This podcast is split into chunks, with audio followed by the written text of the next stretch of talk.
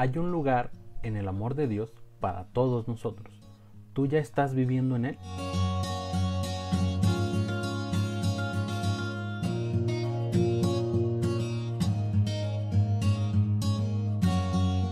Hola, ¿qué tal? Mi nombre es Luis Medina y quiero darte la bienvenida a un episodio más de Leer y Practicar. Hoy analizaremos el capítulo 4 del libro He probado y quiero más de Jazz Jacob. Este capítulo se llama Haciendo nuestro hogar en su amor. Recuerda que puedes suscribirte a este canal o seguirnos en este podcast si nos escuchas en Spotify o en Apple Podcast. Primero voy a hacer una lectura un poco larga, así que no te desesperes. Juan 15 del versículo 1 al versículo 9 dice lo siguiente. Yo soy la vid verdadera. Mi padre es el labrador. Él corta de mí toda rama que no produce fruto y poda las ramas que sí dan fruto, para que den aún más. Ustedes ya han sido podados y purificados por el mensaje que les di. Permanezcan en mí y yo permaneceré en ustedes. Pues una rama no puede producir frutos si la cortan de la vid, y ustedes tampoco pueden ser fructíferos a menos que permanezcan en mí. Ciertamente, yo soy la vid Ustedes son las ramas. Los que permanecen en mí y yo en ellos producirán mucho fruto, porque separados de mí no pueden hacer nada. El que no permanece en mí es desechado como rama inútil y se seca. Todas esas ramas se juntan en un montón para quemarlas en el fuego. Pero si ustedes permanecen en mí y mis palabras permanecen en ustedes, pueden pedir lo que quieran y les será concedido. Cuando producen mucho fruto, demuestran que son mis verdaderos discípulos. Eso le da mucha gloria al Padre. Yo los he amado a ustedes, tanto como el Padre me amó a mí. Permanezcan en mi amor. Durante varios episodios vamos a estar hablando acerca de este capítulo, así que te recomiendo que no te lo pierdas, que no pierdas de vista estos capítulos y estos versículos. Aquí Jesús nos está hablando acerca de la vida, y Jazz Jacob nos lleva a un descubrimiento que ya hizo leyendo este mismo pasaje. Jazz Jacob nos dice lo siguiente, la meta final no era el fruto, sino obsesionarme con vivir unida al tronco de la vida. Usualmente cuando leemos este versículo queremos ser de las personas que llevan mucho fruto y buscamos la manera de transformarnos en personas que den mucho fruto. Queremos ser los mejores dadores de fruto. Pero como Jazz Jacob, a veces olvidamos que la necesidad no es el fruto o no es la meta principal. La meta principal es estar unidos a la vid. Por eso Jesús lo repite constantemente. Permanezcan en mí, permanezcan en mí, estén conmigo. Porque el que no permanece en mí, entonces es cortado porque no da fruto. El que no permanece en Dios no puede dar fruto. Si tú estás esperando dar fruto en tu servicio a Dios sin estar cerca de Dios, entonces eso va a ser imposible. Nadie puede hacer algo por Dios estando lejos de Dios. A nadie puede representar a Jesús estando lejos de Jesús. Así que no pienses que tú vas a poder hacerlo porque otras personas lo hicieron. Probablemente podrás pensar que hay gente que ha logrado muchas cosas y que tal vez no estuvieron tan cerca de Jesús, pero la verdad es que a veces estamos más cerca de lo que creemos que Jesús dijo en la Biblia que de Dios mismo, porque tenemos una relación con Dios basada en lo que Él dijo en el pasado. Y no me malentiendas, estudiar la Biblia es muy importante. De hecho, yo asumo que tú, además de leer otros libros, estás leyendo la Biblia. Por eso no te lo estoy recordando constantemente. Pero es importante que lo estés haciendo. Yo aquí te estoy hablando únicamente del libro de Jazz Jake, pero la Biblia tú la debes leer todos los días. No se trata de obsesionarnos con los resultados que produce nuestra vida, se trata de obsesionarnos con vivir unidos a Jesús. Jazz Jacob dice lo siguiente, una persona que sabe que es amada y que está enamorada no tiene que esforzarse por agradar a la otra, sino que sirve y se da como respuesta al amor que siente. De esto ya hemos hablado mucho en los capítulos anteriores. Puedes revisar aquí en las tarjetitas, te voy a dejar para que vayas a ver incluso el primer capítulo, el primer episodio, el primer, la parte del prólogo y la introducción para que después puedas volver a donde estamos justo en este momento. Tenemos que aprender a disfrutar del amor que Dios tiene por nosotros, para enamorarnos más de Dios. Y entonces, solo entonces vamos a ser capacitados para obedecer a Dios. Si yo no estoy disfrutando el amor que Dios tiene por mí, a lo mejor yo sé que Dios me ama y no se trata de no saber, se trata de no disfrutarlo. No es lo mismo saber que Dios nos ama que disfrutar el amor que Dios tiene por nosotros.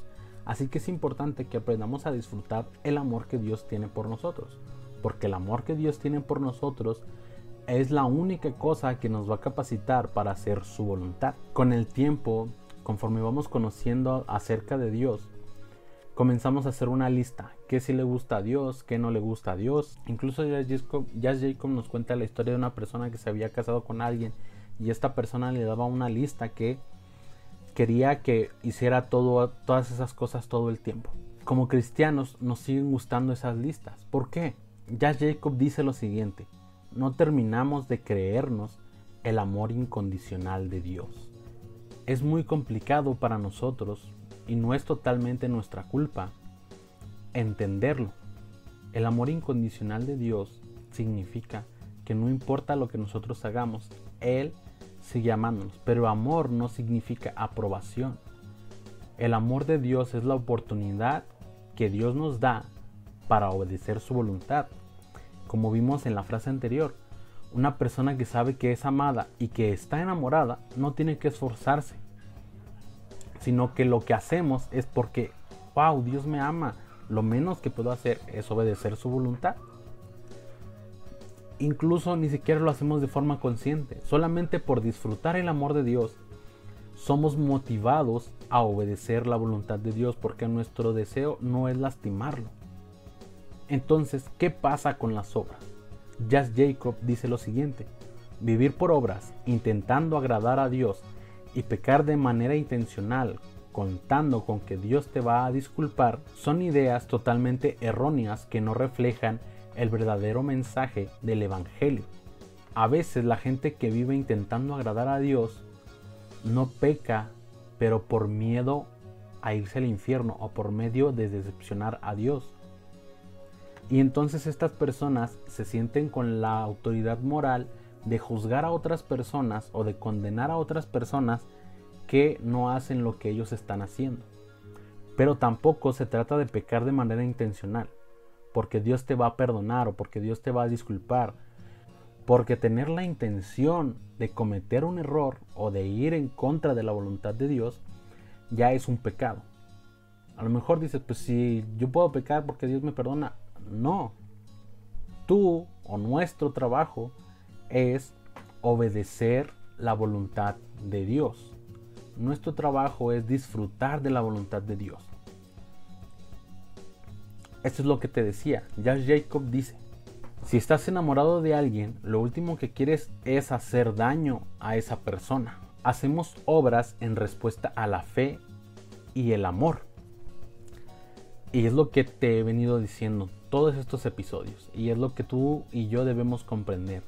Las cosas que hacemos por y para Dios no son para que Él esté orgulloso de nosotros como sus hijos sino más bien son para honrarlo, para no lastimarle, porque estamos valorando su amor.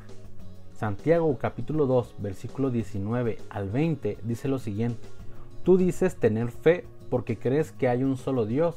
Bien hecho. Aún los demonios lo creen y tiemblan, aterrorizados. ¡Qué tontería! ¿Acaso no te das cuenta que la fe sin buenas acciones es inútil? Es cierto, la salvación o la gracia o lo que Dios nos da no es por nuestras obras, pero nuestras obras son una respuesta a lo que ya recibimos de Dios. Si Dios ya me salvó, yo voy a hacer la voluntad de Dios porque voy a respetar, voy a honrar el amor que Dios ha tenido por mí, no porque lo vaya a perder y no porque si no lo hago me vaya a mandar al infierno. Dios no nos condena de esa manera. El infierno existe. Pero Dios no nos condena cuando tenemos la intención de obedecer su voluntad. Yo todavía cometo muchos errores, tú probablemente cometes muchísimos errores, pero eso es porque hay partes del amor de Dios que no hemos podido disfrutar. Entonces, cuando nosotros comenzamos a disfrutar el amor de Dios, nosotros podemos encontrar la libertad para obedecer la voluntad de Dios en esas áreas en las que aún nos cuesta trabajo. Y esto es importante, que en tu tiempo con Dios no solamente sea para orar, pedir, leer la Biblia y escuchar canciones bonitas que te hagan llorar, que te hagan estremecerte todo el cuerpo. No, no. Tu razón o tu deseo debe ser acercarte con Dios, acercarte a Él, encontrarte con Él y disfrutar de su amor por ti. Ya no tienes que hacer nada para ganarte el amor de Dios, pero todo lo que hagas va a partir de cuánto disfrutas el amor de Dios. Bueno, llegamos al final de un episodio más de leer y practicar. Recuerda que puedes seguirme en todas mis redes sociales y también puedes seguir a Proyecto Alfa. Visita nuestra página web y suscríbete a nuestro newsletter.